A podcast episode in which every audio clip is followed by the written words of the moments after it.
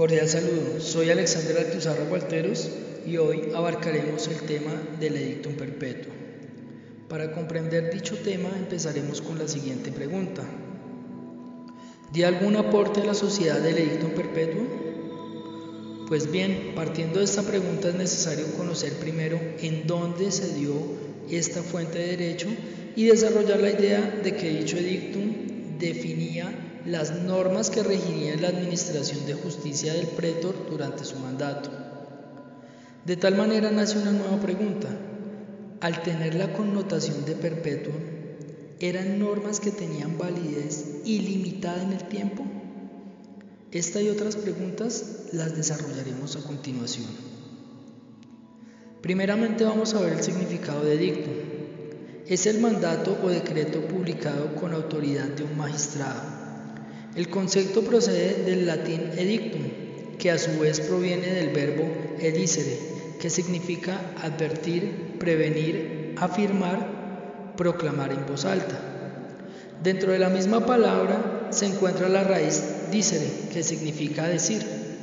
En la antigua Roma los pretores eran los principales emisores de edictos.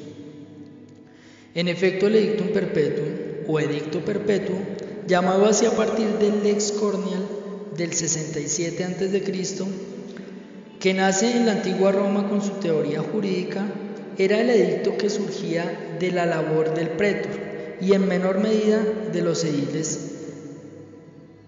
de los curules y de los funcionarios investidos del ius edicendi, quienes tenían la facultad de dictar normas, aun cuando no eran órganos legislativos y que definían las normas que regirían la administración de justicia del pretor durante su mandato. Por lo general su periodo era de un año y tenía como costumbre reproducir parte del edicto de su antecesor, por lo que cada nuevo edictum perpetuum era el anterior con los cambios que el nuevo pretor considerase oportuno. Eso sí, siempre haciéndose asesorar de los jurisprudentes que eran los especialistas privados en cuestión de derecho. La mencionada Lex Cornelian fijó el edicto perpetuo y lo consagró como una obligación del pretor, y con ello esta costumbre se oficializó. Ya con el tiempo se formó un núcleo que se llamó Edictum Translaticio, que luego sería recopilado y codificado por el jurisconsulto Salvio Juliano por orden del emperador Adriano. El nombre de este edicto perpetuo no significa que su duración era ilimitada, sino que duraría todo el año del mandato de su autor. Su interés radica en que combinaba de manera casi ideal dos características muy deseables de las leyes. La primera, que estén fijas las normas, para que todo el mundo sepa a qué atenerse respecto a ellas.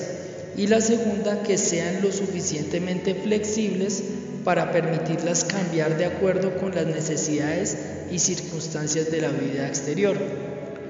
El edicto no eran normas abstractas destinadas a casos que pudieran supuestamente presentarse, sino soluciones concretas para casos específicos y además contenían las fórmulas procesales que se ofrecían a las partes del litigio. Los edictos se emitían públicamente para darlos a conocer a la gente.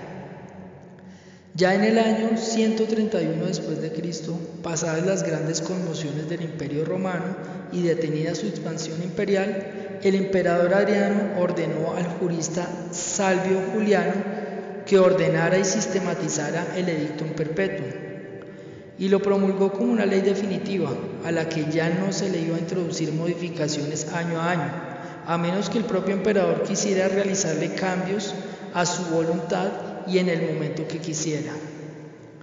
El traslaticio del edictum perpetuo se da cuando, cuando los pretores definían solemnemente su política judicial que poco a poco llegó a estabilizarse en forma de derecho, también llamados usos o costumbres. Es una fuente del derecho y son normas jurídicas que no están escritas, pero se cumplen porque en el tiempo se han hecho costumbre cumplirlas. Es decir, se ha hecho uso de esas costumbres que se desprenden de hechos que se han producido repetidamente en el tiempo y en un territorio concreto. Por lo tanto, tiene la fuerza y se recurre a él cuando no existía la ley o norma jurídica escrita y era aplicable a un hecho. De esta forma, solo el emperador podía modificar el edictum perpetuum, lo que hizo que el antes dinámico derecho romano pasara por una etapa de esclerotización, así como una confirmación del poder absoluto que poseía dicho emperador.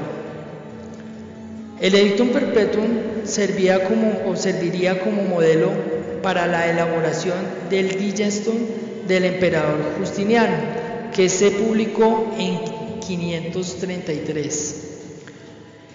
En conclusión diremos que el Edictum Perpetuum era una especie de programa que contenía las reglas anunciadas por el pretor y de acuerdo con las cuales administraría justicia en cada caso concreto que la función específica del pretor consistía en administrar la justicia al ejercer el cargo de sus funciones y adicionalmente publicaba el edictum, expresión que procede del verbo edicere, que significa decir en voz alta, publicar o revelar, y era una providencia dirigida al pueblo en su conjunto.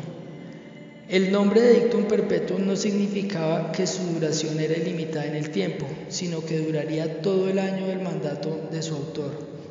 Lo anterior hasta que fue modificado por orden del emperador Adriano, ya que la promulgaba como ley definitiva, a la que ya no se le iban a introducir modificaciones año a año, salvo a que el propio emperador a voluntad y en cualquier momento lo determinara.